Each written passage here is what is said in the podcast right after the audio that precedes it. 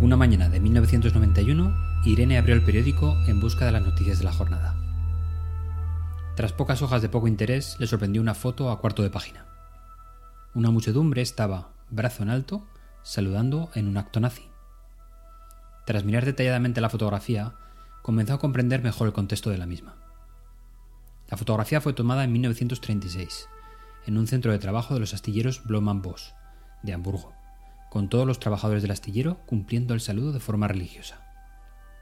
Los astilleros fueron una pieza clave desde 1930 hasta 1945, donde se dedicaron a construir aviones tanto para la aerolínea estatal alemana, Lufthansa, como para su fuerza aérea, la Luftwaffe.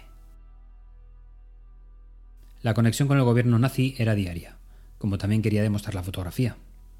Conforme iba analizando la imagen, Irene sentía un profundo desasosiego y es que empezaba a conectar sentimentalmente con la época, cercana a su nacimiento. La conexión crecía y crecía, porque reconocía a los astilleros y a sus trabajadores en el saludo nazi.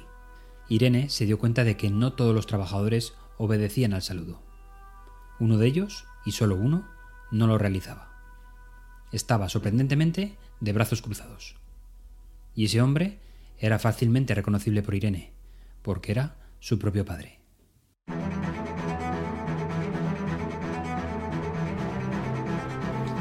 Muchas de nuestras presentaciones van a ser a contracorriente, y hay que estar preparado para ello. Vamos a distinguir dos casos de este tipo de presentaciones. La primera es la presentación donde todo está perdido, donde literalmente va a ser un camino al matadero. Reconocemos estas presentaciones porque sabemos perfectamente varias cosas. No tenemos datos que soporten el mensaje. No hay evidencias de lo que defenderemos como conclusión. Esto habitualmente acaba en una presentación de opiniones y sin nada que llevarse a la boca. Además, no hay avance en tus objetivos. Han pasado los días y las semanas y podrías presentar lo mismo que en la última edición sin cambiar ni una letra. Ha pasado el tiempo y los resultados no han llegado. Y también los fallos de calidad son evidentes. Resultados inconexos, incoherentes, que no se pueden coger por ninguna de las maneras. La forma de plantear nuestro camino al purgatorio puede basarse en varios puntos. No planteemos la situación identificando excusas, o lo que es peor, buscando culpables. Es injusto en muchas ocasiones, o lo que es peor, es patético. Si planteamos la falta de presupuesto, se nos acusará de derrochadores. Si planteamos la falta de tiempo, se nos acusará de malos planificadores. Si planteamos la falta de objetivos reales, se nos acusará de no tener analizados los riesgos del proyecto. Por todo ello, y antes de que lleguen las acusaciones, ofreceremos un plan de acción que oculte los defectos y ofrezca soluciones en un plazo y un coste determinado. Y si eres de los valientes, contraataca. Pide ayuda a la audiencia. Oculta las ausencias con solicitud de ayuda, sobre todo a tus superiores. Es una opción valiente y que, como sabemos, de valientes los cementerios están llenos, porque también es probable que obtengas poco y nos arriesguemos a que nos echen en cara que somos nosotros los que debemos plantear soluciones y no ellos.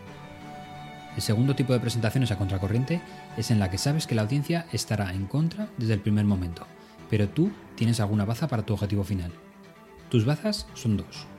Preparar una argumentación objetiva. Datos, datos y más datos. Objetivos y asépticos. Como hemos comentado en ocasiones anteriores, evita los adjetivos que no aportan más que sentimentalismo y falsos énfasis. Y cuando la audiencia niegue tus mensajes, solicita que lo hagan con datos.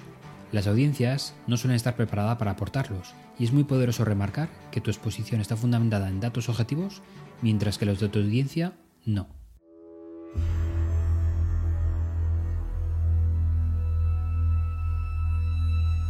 El padre Irene se llamaba August Landmesser Landmesser se afilió al partido nazi en 1931 y comenzó a ascender en las filas de lo que se convertiría en la única afiliación política legal del país.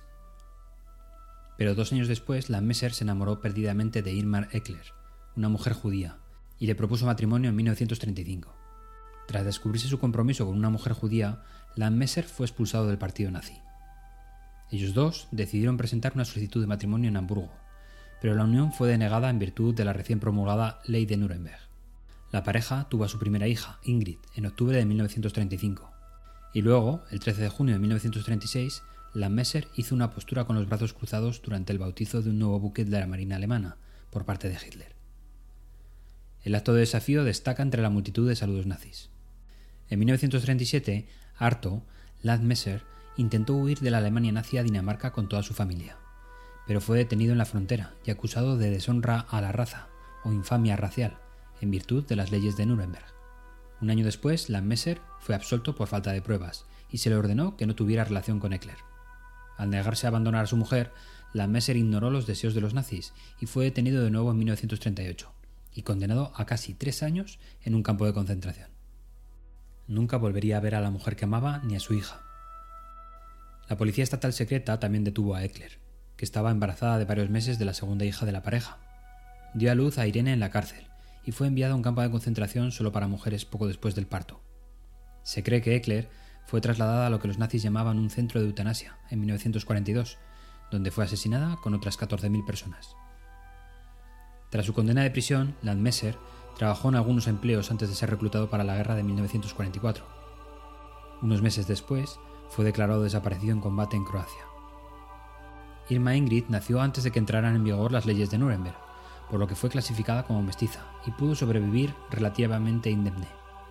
Sin embargo, Irene nació después de la entrada en vigor de las leyes, por lo que fue clasificada como judía. Por lo tanto, su infancia fue diferente a la de su hermana. Estuvo a punto de morir cuando el grupo de huérfanos con el que estaba fue seleccionado para ser enviado a los campos. Irene fue recogida por un amigo adulto que la mantuvo a salvo durante el resto de la guerra.